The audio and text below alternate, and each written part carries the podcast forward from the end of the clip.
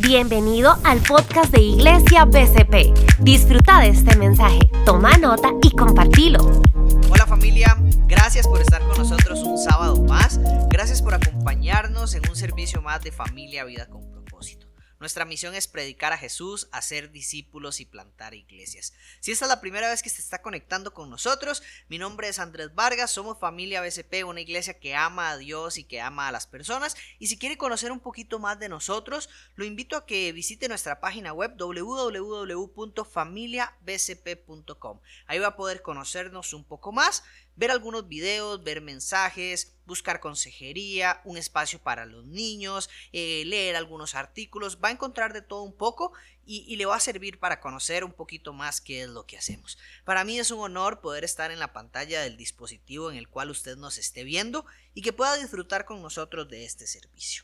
Y, y quiero arrancar hablando un poquito de, de lo que estamos viviendo, de los tiempos tan raros, tan duros, tan complicados que todos estamos viviendo y que en vez de que parezca que se va acomodando la cosa, parece que se ha complicado un poquito más. Y he visto momentos llenos de incertidumbre, momentos de duda, de ansiedad, de, de no saber en qué dirección ir, de no saber qué decisiones tomar, porque todas las semanas las reglas cambian, todas las semanas hay nuevas restricciones, nuevas noticias, eh, personas pasando por tiempos duros y, la verdad es que he visto que, hay, muchas cosas dañinas en este tiempo.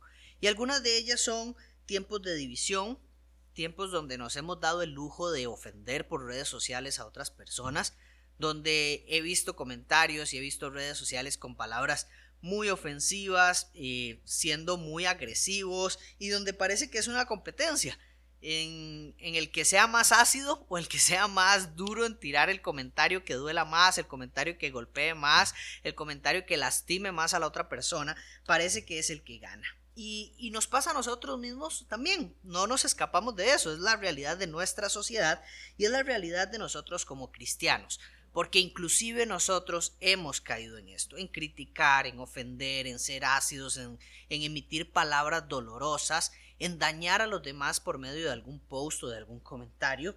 Y, creo que, que no es lo correcto. Y creo que es duro saber que hemos estado haciendo esas cosas.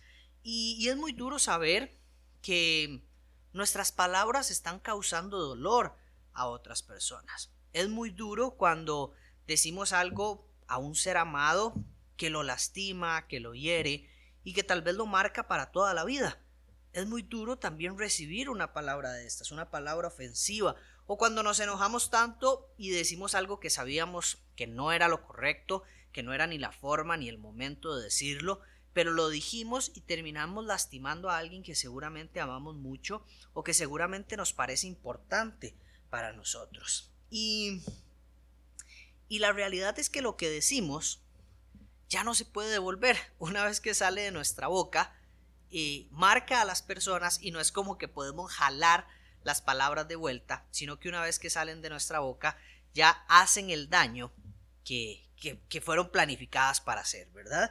Y, y uno siempre recuerda esas palabras y la historia de hoy se trata de eso. Se trata de un hombre que recibió palabras muy hirientes, que recibió palabras muy duras, que fue marcado por una palabra que le dijo su madre o que le puso su madre, un nombre que le puso su madre, que representó mucho dolor, que representó mucho sufrimiento. Y la pregunta es, ¿dónde está Dios cuando duele? ¿Dónde está Dios cuando vivimos cosas que duelen? ¿Dónde está Dios cuando pasamos por situaciones donde nos han provocado eh, enojo, donde nos han lastimado, donde nos han herido, donde han provocado dolor o sufrimiento? en nosotros. ¿Dónde está Dios en ese momento? Y, esta serie se ha tratado de eso, de evaluar en qué creemos. ¿En quién creo yo? Y hoy vamos a evaluar un poco eso. ¿En quién creemos cuando duele? ¿En quién creemos cuando nos han lastimado? Y en quién creemos también cuando lastimamos a otras personas. Y, y esta historia me encanta porque es la historia de un hombre llamado Javes. Tal vez usted ha escuchado algunos libros que dicen la oración de Javes y demás.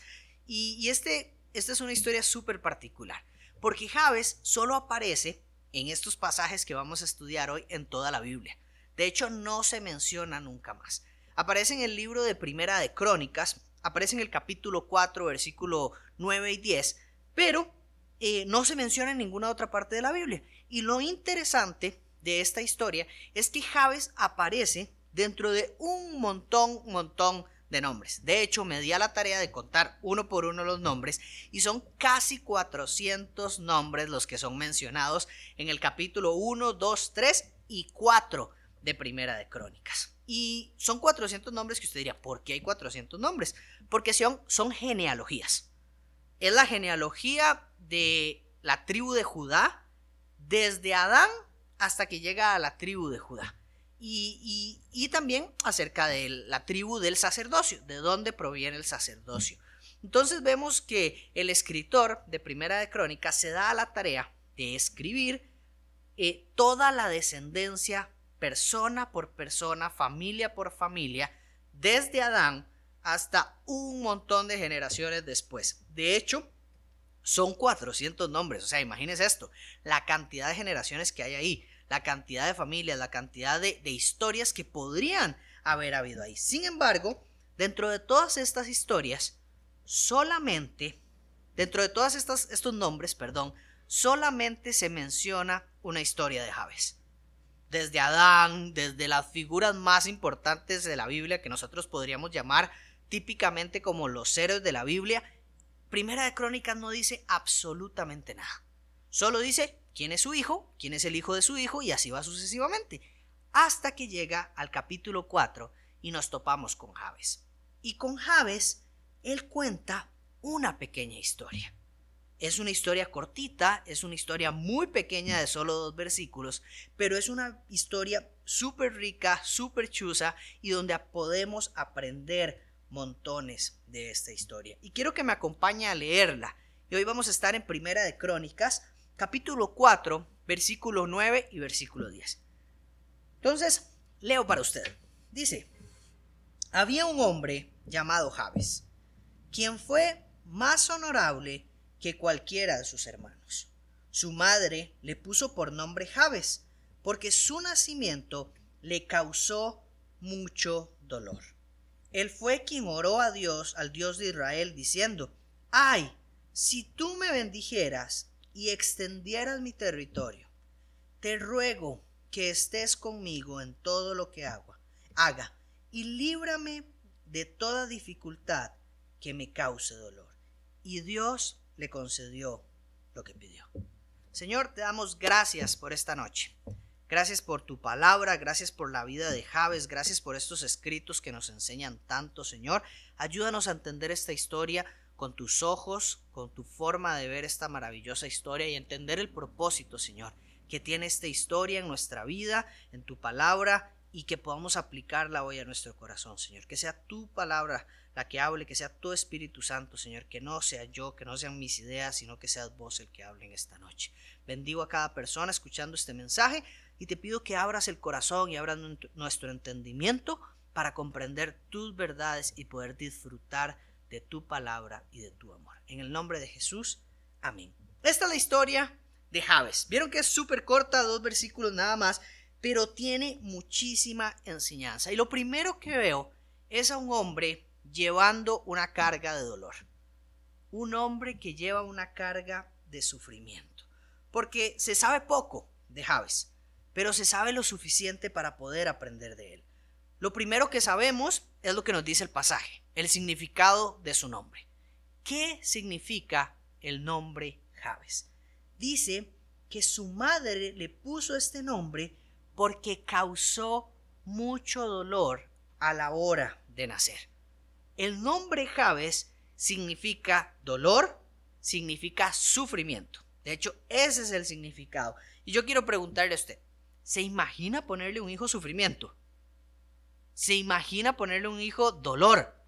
Se imagina, no sé, ¿qué pensará su hijo cada vez que usted lo llama? Le dice, sufrimiento, venga para acá. ¿Qué va a sentir ese muchacho? ¿Qué va a sentir ese niño cada vez que, que recuerdan su nombre o que dicen su nombre? Él recuerda que le causó dolor a su madre. Esa es la historia de Javes. Y no sé, seguramente era alguien que pensaba que su llegada al mundo no había sido buena, que no había sido de bendición. Porque si a mí me dicen que lo que yo, lo primero que causé fue sufrimiento, lo menos que pienso es que fue una bendición para mi mamá tenerme.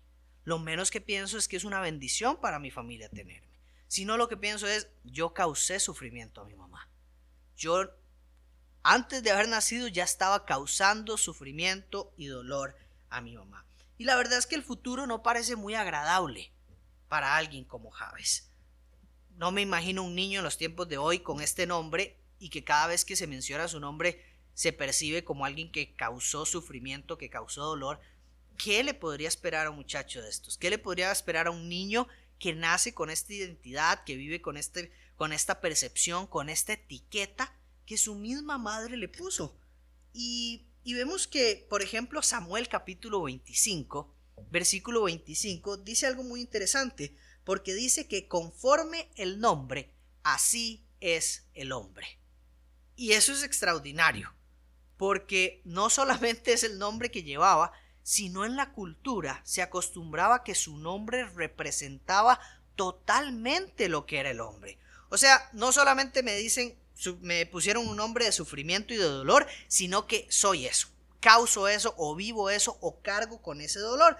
Entonces vemos a Javes que es un hombre común y corriente, un hombre cualquiera, pero que tiene una etiqueta enorme, una etiqueta horrible, una etiqueta puesta por su madre y una etiqueta que es causante de dolor, una etiqueta que, que provoca que culturalmente Javes sea reconocido como alguien que provoca dolor o como alguien que vive dolor, alguien de sufrimiento.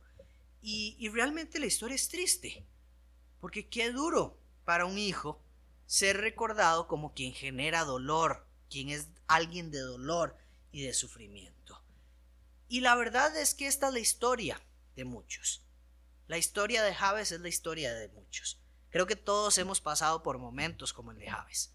Todos pasamos por momentos donde nos han etiquetado, nos han identificado o nos han dado una palabra que genera dolor en nuestro corazón. Recuerdo cuando estaba en el equipo de fútbol y un amigo y yo le poníamos apodo a todo el mundo. De hecho, éramos dos amigos más. Le poníamos apodo a todo el mundo. A todos los compañeros del equipo se le ponía apodo. Todo el mundo tenía una etiqueta. Y hoy por hoy yo digo, eso era horrible. Pero en el momento parecía súper divertido. Y la verdad es que la mayoría de etiquetas no tenían que ver con algo bonito, sino con algún defecto físico o con alguna característica fea de la persona o con alguna característica que nos diera risa acerca de la persona. Y hoy estoy seguro que muchas de esas personas siguen cargando con esos apodos. Conozco un muchacho que todavía le molesta que le digan ese apodo que le poníamos nosotros en el equipo. Y estoy seguro que muchos de esos apodos hoy son causas de complejos, son causa de sufrimiento o son causa de, alguna lucha que viven las personas. Y, y somos así. Por medio de palabras causamos dolor a las demás personas, como le ha pasado a Javes. Tal vez, tal vez la historia de Javes no tiene que ver con una etiqueta, pero sí tiene que ver con un pasado de dolor. Tal vez a mí no me pusieron un nombre que significa dolor, pero he pasado por momentos de mucho sufrimiento, de mucha angustia, o tal vez he tenido un pasado que causa dolor. Mi pasado causó dolor a mi esposa, a mis hijos, a mis hermanos, a mis papás, y cargamos todavía con ese pasado. O tal vez usted dice, yo he vivido siempre problemas familiares, porque definitivamente vemos que Javes es alguien que tiene problemas familiares. Es alguien que carga dolor, es alguien que tiene una etiqueta, es alguien que tiene un pasado de dolor, pero es alguien que se nota que ha tenido problemas familiares, que seguramente no, no se sentía muy a gusto con su mamá, sabiendo que le llamaba sufrimiento a cada rato. Y, y es la historia nuestra. Tal vez tenemos papás que nos han causado dolor o tal vez hijos que han causado dolor a sus padres. Tal vez hay una frase que le dijo su papá hace montones de años que usted todavía tiene grabada en su corazón porque fue una frase muy hiriente y muy dolorosa. O tal vez usted es un papá al que escuchó decir alguna vez a su hijo una grosería o una palabra muy fea y que todavía la tiene marcada en su corazón. Hay dolores que hemos sentido, hay dolores que hemos provocado por medio de nuestras palabras, por medio de etiquetas o por medio de cosas que hemos dicho y me doy cuenta que la historia de Javes es la historia de todos. Todos hemos vivido como Javes en algún momento o tal vez ahorita estamos atravesando un momento como el de Javes. Sin embargo, la historia se pone súper interesante porque a pesar de que Javes carga esta etiqueta en su maleta, carga el gran peso de saberse alguien que provoca sufrimiento, que provocó sufrimiento y dolor y que le duelen todavía algunas cosas, dice que él era el más honorable de todos sus hermanos. Javes aprende a formar un carácter a pesar del dolor. Javes aprende a formar un carácter por medio del dolor que está pasando. Él sabe pasar por el fuego y construir un carácter a pesar del tiempo doloroso que pudo haber pasado. Y me encanta la palabra que usa aquí el escritor, porque dice que era honorable. La palabra original es kabat, que de hecho es muy parecida a la palabra que significa gloria de Dios. La palabra gloria de Dios es kabot, pero la palabra utilizada aquí para Javes es kabat. O sea, es una palabra muy, muy, muy parecida y que significa casi lo mismo.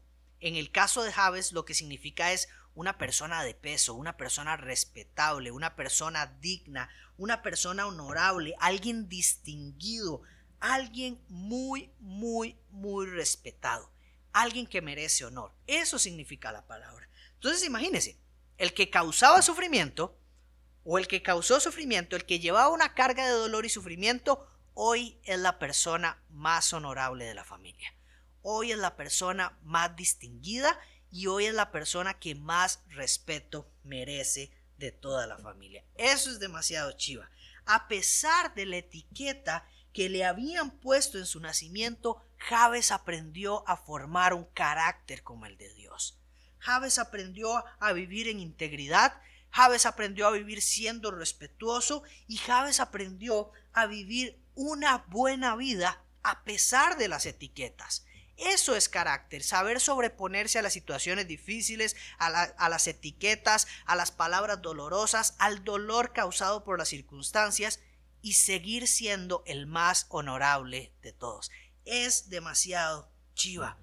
Usted también puede editar su historia. Usted también puede transformar su historia. Su historia no está determinada por los errores que los demás han cometido con usted.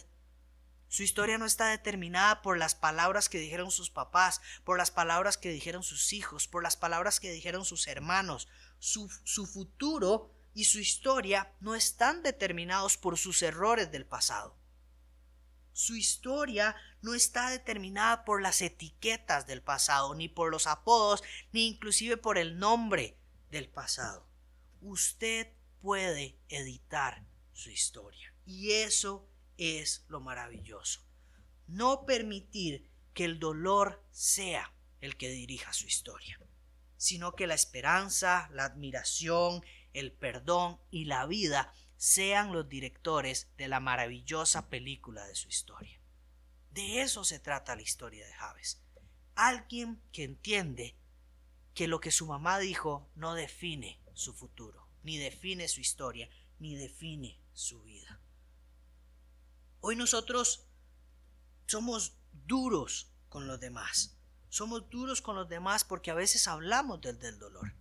Somos lastimamos a los demás porque a veces lastimamos, porque hemos sido lastimados en algún momento.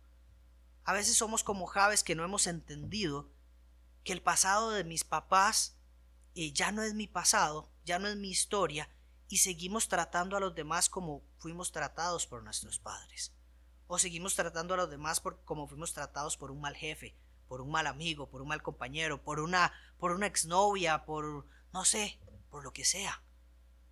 Pero a veces seguimos tratando a los demás con odio, con rencor, porque aún no hemos sanado las heridas de nosotros.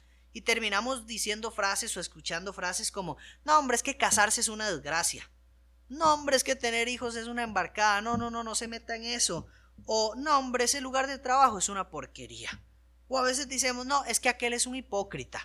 Aquel líder, aquel pastor, aquel amigo, aquel compañero de trabajo es un hipócrita. Y terminamos lastimando a los demás y no siendo personas honorables, respetuosas e íntegras porque no estamos construyendo nuestra historia desde la admiración, desde la esperanza y desde la vida, sino seguimos construyendo nuestra historia desde el dolor, desde el rencor, desde un corazón lastimado y desde un corazón que no se sabe que es honorable. Y, esa es la, la, diferencia de la historia de Javes. Javes se reconoce a sí mismo como alguien de respeto, a pesar de la etiqueta que en algún momento le puso su madre. Usted puede editar su historia. Usted puede construir vida, aunque nadie la haya construido en usted. Usted puede dar esperanza, aunque nadie le haya dado esperanza a usted. A pesar del dolor sufrido, Javes supo ser un hombre correcto. Javes supo ser un hombre honorable y un hombre justo ante los ojos de Dios. Y me encanta porque Javes no se queda solamente con eso, sino que Javes creía en lo correcto. Y ese es el tercer elemento que veo en esta pequeña historia, que Javes creía en lo correcto. Vea lo que dice. Dice, él fue quien oró al Dios de Israel diciendo, ay, si tú me bendijeras y extendieras mi territorio, te ruego que estés conmigo en todo lo que haga y líbrame de toda dificultad que me cause dolor. Y Dios le concedió lo que pidió. Javes arranca su oración con una frase muy particular, con una palabra muy particular. Dice, ay.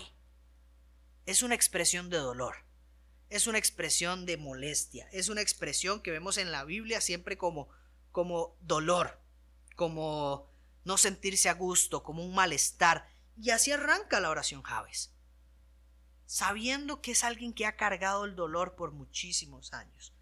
Y dice, ay, es una oración genuina. Javes lanza a Dios una oración genuina.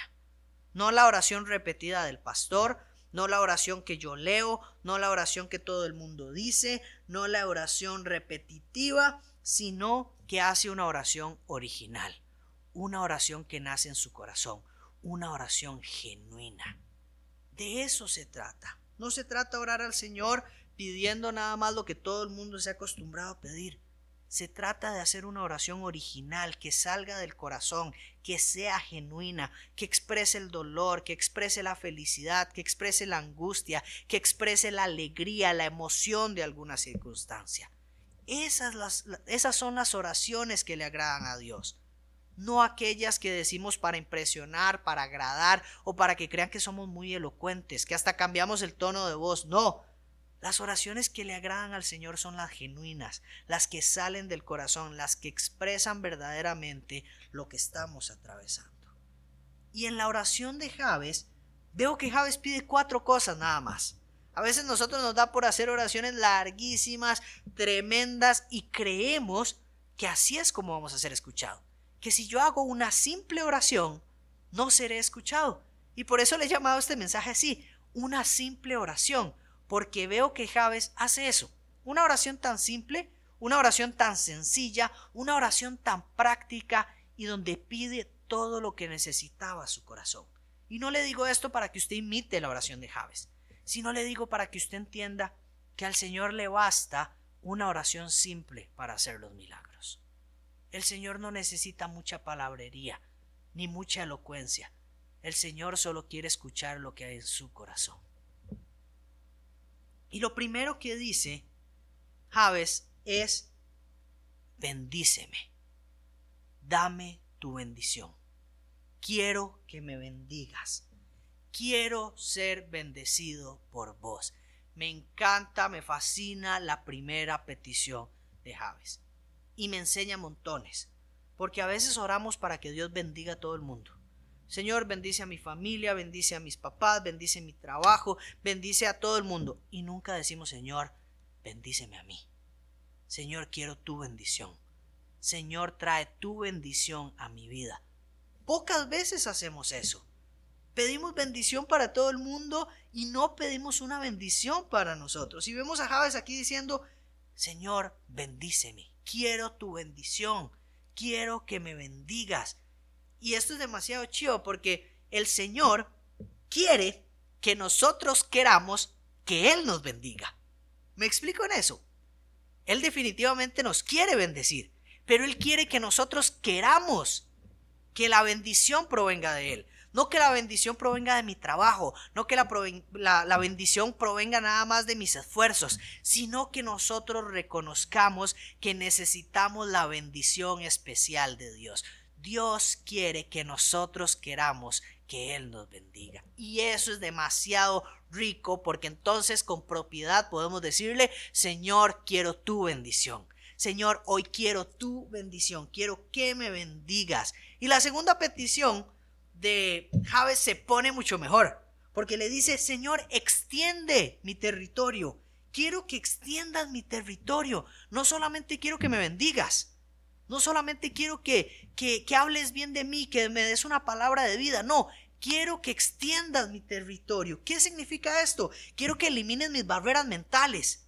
Quiero que elimines los límites que yo he tenido para conocerte. Quiero que elimines todo lo que me limita para alcanzar el propósito que me has dado. Quiero que extiendas mi territorio, quiero que extiendas mi impacto, quiero que extiendas mi propósito, quiero que extiendas mis sueños, quiero que extiendas mis planes. Señor, que mis sueños sean tus sueños, que mis planes sean tus planes, que mis ideas sean tus ideas, Señor. No permitas que yo limite tus sueños con mis pequeños pensamientos. Eso es lo que está diciendo Javes. Señor, extiende mi territorio, que no haya límites para ver tu gloria, que no haya límites para ver tu bendición. Señor, extiende mi territorio.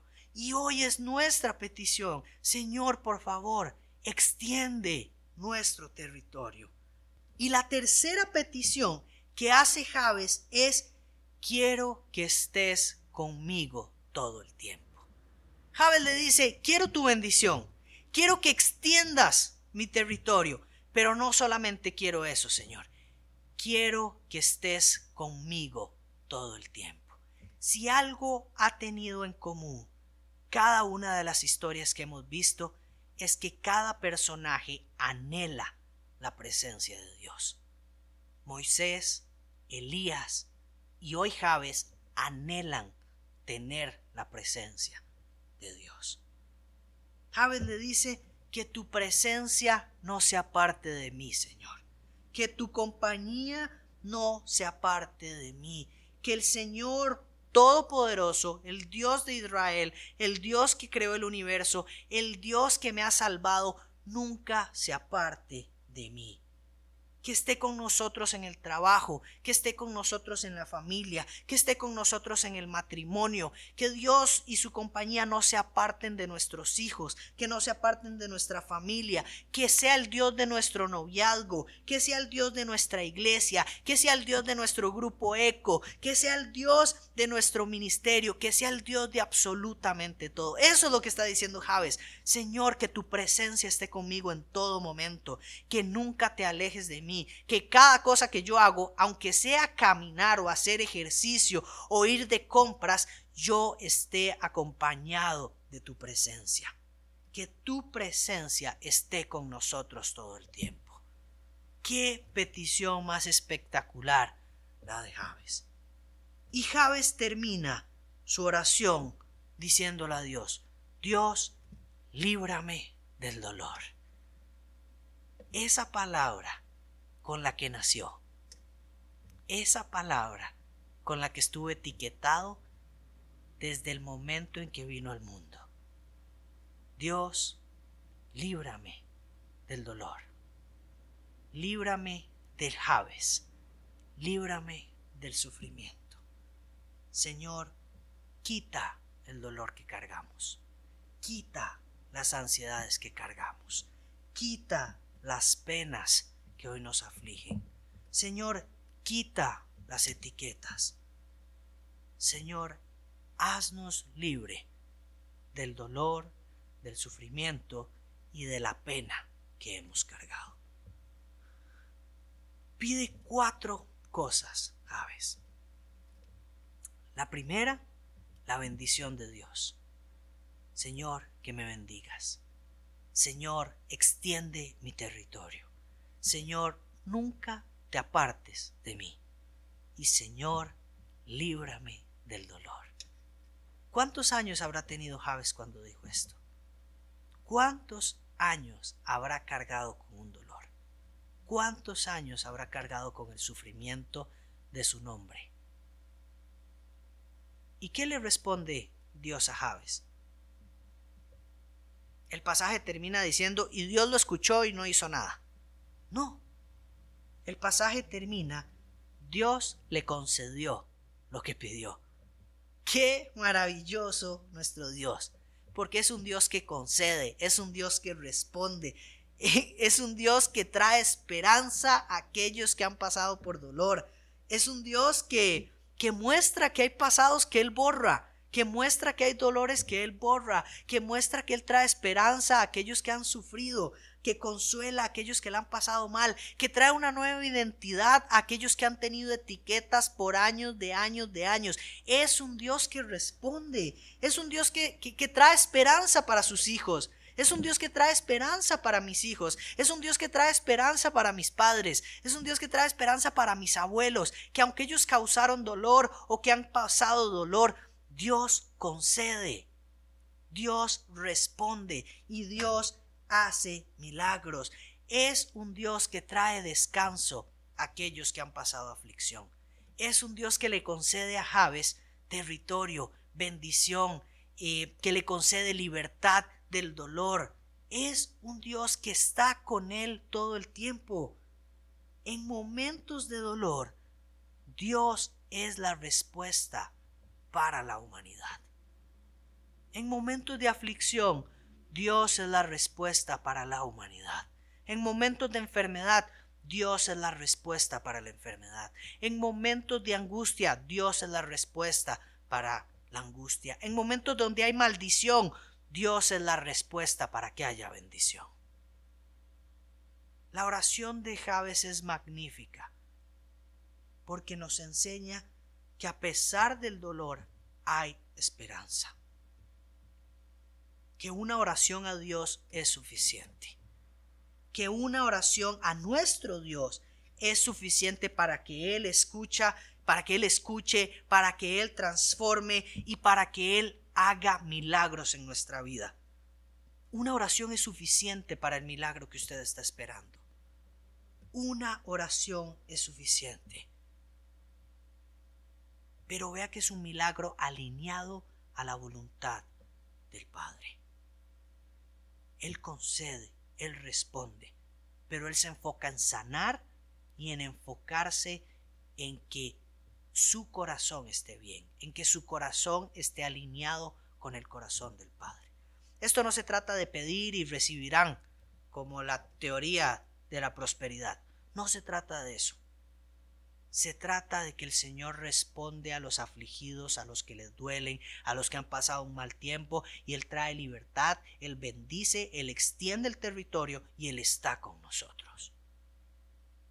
Creemos en este Dios, en esta iglesia, en nuestro hogar, en mi vida. Yo creo en este Dios, creo en un Dios que bendice, creo en un Dios que extiende territorios, creo en un Dios que está con nosotros y creo en un Dios que trae libertad. Creo en un Dios que transforma historias. Creo en un Dios que transforma las historias de horror, las historias de terror, las historias de dolor en historias maravillosas de esperanza.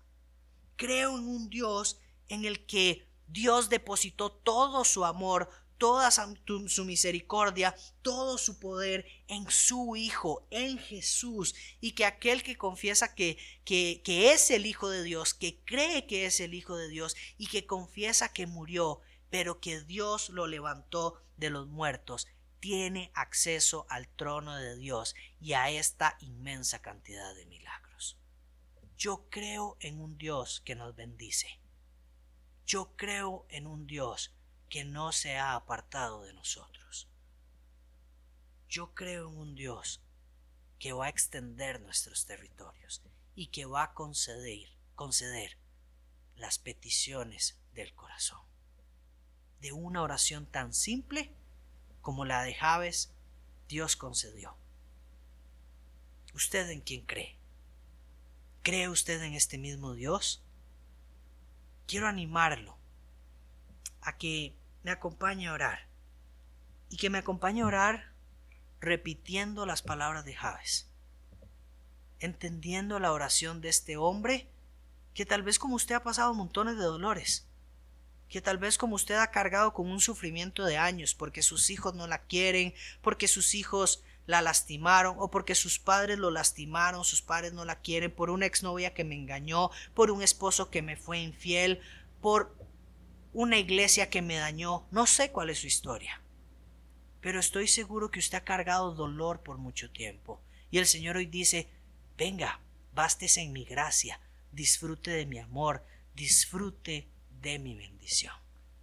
Acompáñeme a orar.